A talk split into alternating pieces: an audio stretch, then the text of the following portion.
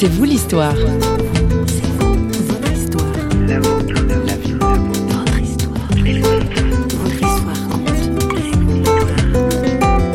Être là comme signe de ce Dieu qui nous accompagne, quelles que soient nos situations, qui est là avec nous, euh, quoi qu'il arrive.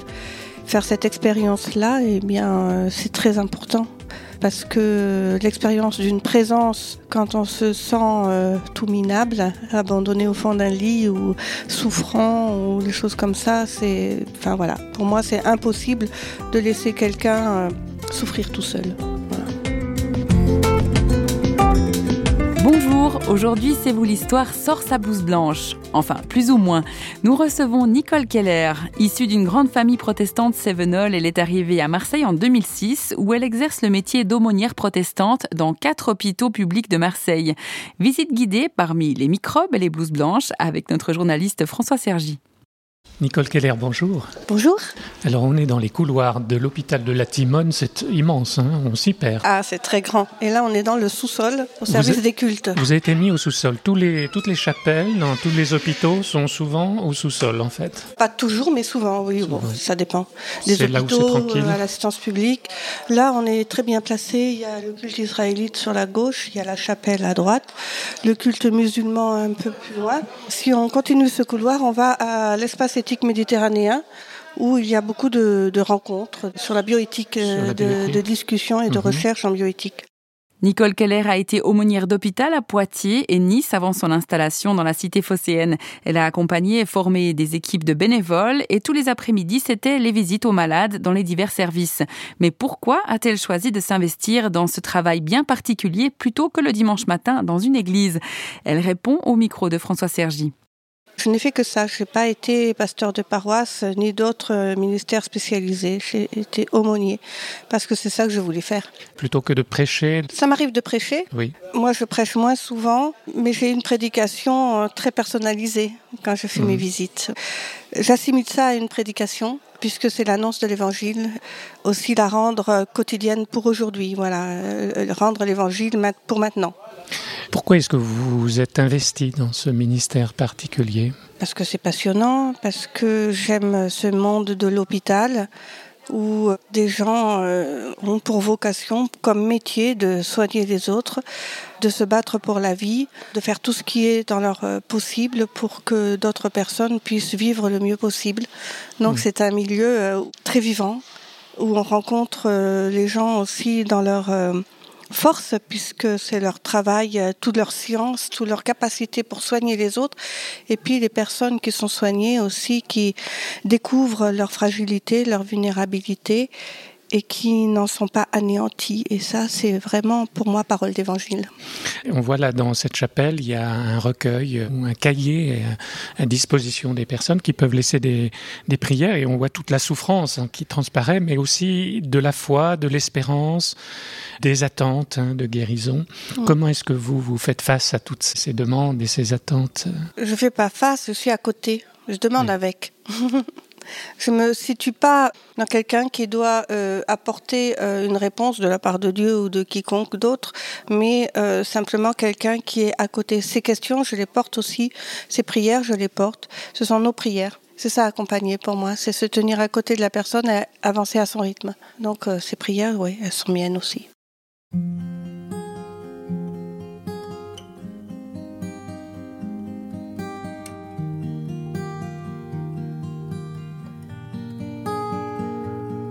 Si la terre s'arrêtait de danser, qu'est-ce qu'on pourrait bien faire à part s'agenouiller?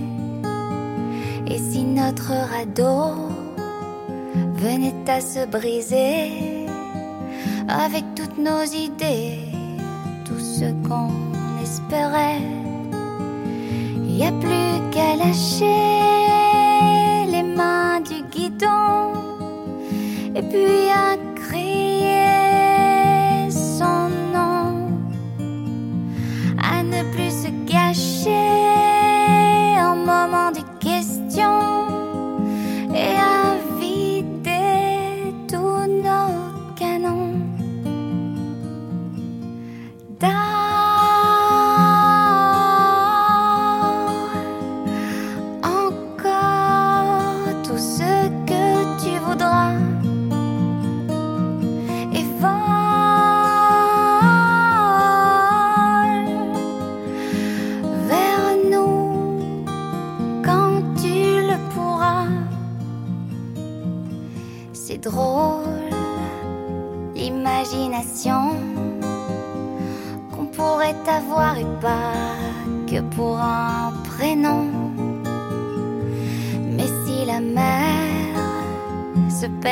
chemin, qu'est-ce qu'on pourrait bien faire à part joindre les mains? Y a plus qu'à lâcher les pièces du puzzle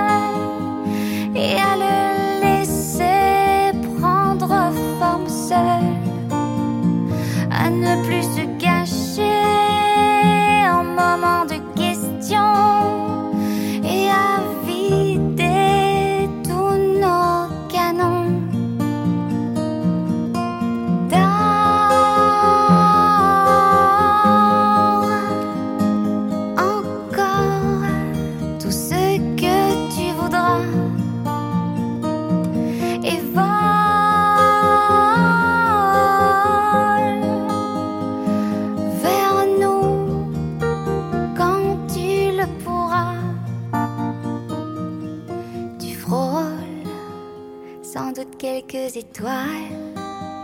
Pourrais-tu nous en amener quelques trames?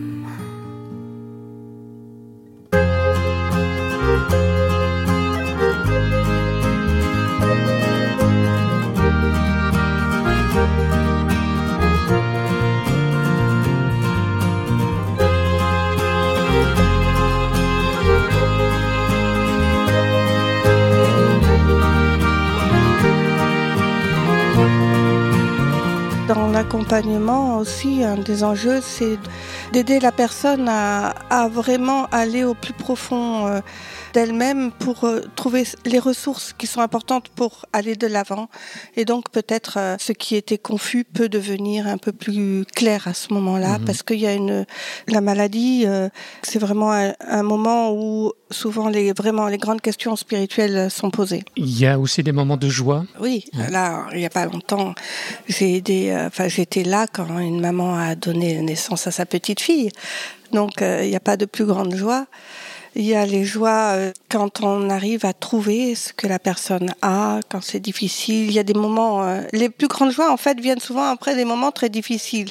Quand on s'est juste cassé la jambe et que la jambe est réparée, c'est bien, mais ça paraît presque normal. Tandis que quand il y a eu une grande période d'errance, de recherche et tout ça, alors là, quand on trouve à, à réparer et à guérir, enfin, ou à guérir, ou à soigner en tous les cas, ou à vivre avec quelques améliorations, c'est important. Alors on va retourner dans votre Parce bureau. que, ouais, parce qu'à l'hôpital, on, on, on, on guérit beaucoup aussi. hein. Voilà, c'est pas simplement un endroit de souffrance et de mort, c'est aussi un endroit de guérison.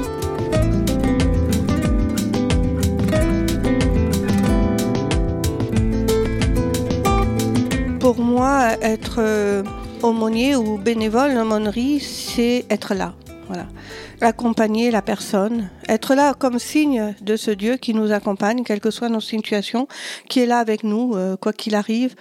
Faire cette expérience-là, eh bien, euh, c'est très important parce que l'expérience d'une présence quand on se sent euh, tout minable, abandonné au fond d'un lit ou souffrant ou des choses comme ça, c'est, enfin voilà, pour moi c'est impossible de laisser quelqu'un euh, souffrir tout seul.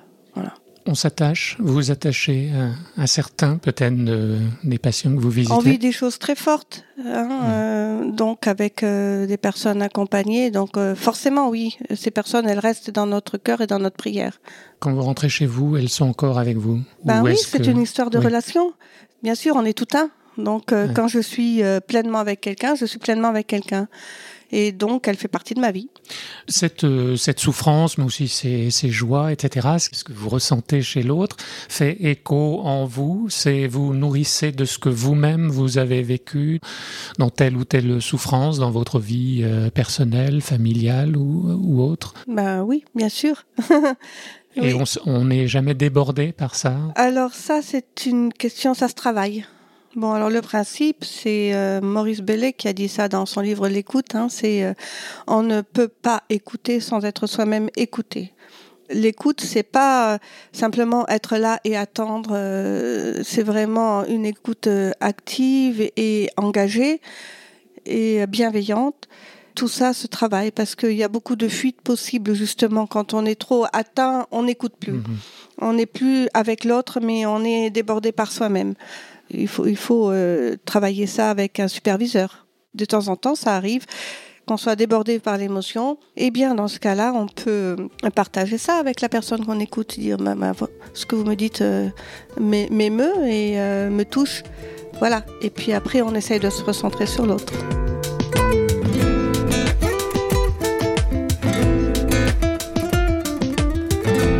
Nicole Keller est le parfait exemple d'un engagement qui peut susciter peut-être des vocations ou donner envie de faire du bénévolat parmi vous qui nous écoutez, qui sait? Quoi qu'il en soit, Nicole Keller apporte un morceau de Dieu au chevet des malades? Oui, mais sous quelle forme? Quelle image de lui leur renvoie-t-elle? Alors, ce que je renvoie, je ne sais pas.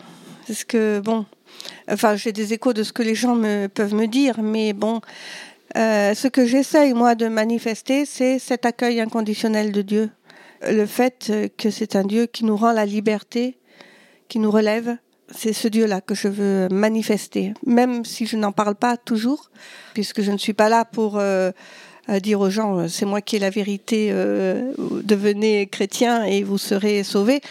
Mais j'essaye de, tout cœur de manifester ça, l'accueil de Dieu et son amour et la liberté qu'il peut donner.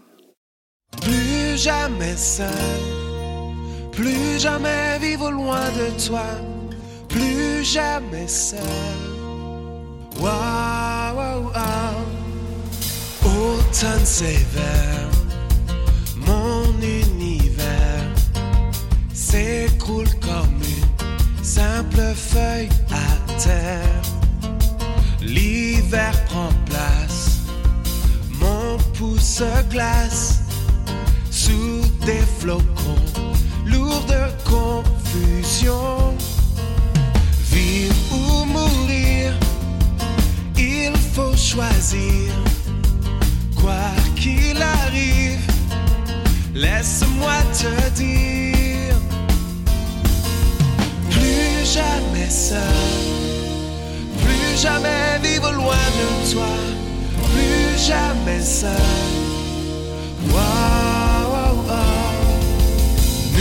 Nouveau printemps,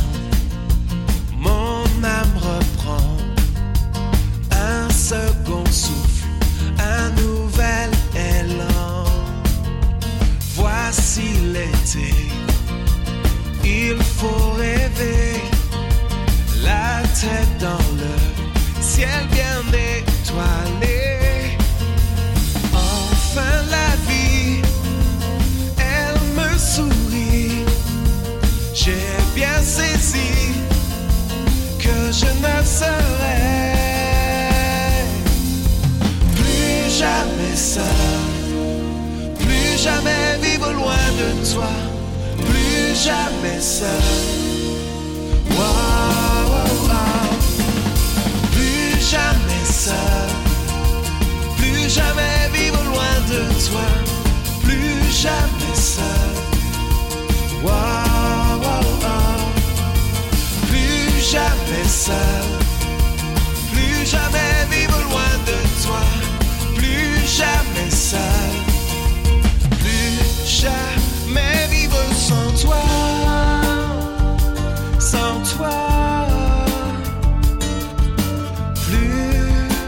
travers de cette tranche de vie partagée par Nicole Keller et du récit de ses rencontres à l'hôpital, ne nous donne-t-elle pas envie d'expérimenter une vraie qualité relationnelle? Et ce Dieu dont l'accueil est inconditionnel n'est-il pas là, au cœur de notre être, au très fond de nos entrailles? Ou alors peut-être dans la parole d'un proche, d'un inconnu, ou pourquoi pas d'une émission de radio, qui sait? Allez, à bientôt, on se retrouve sur parole.ch et tout bientôt avec un nouveau C'est vous l'histoire, une émission signée Radio Réveil. Bye bye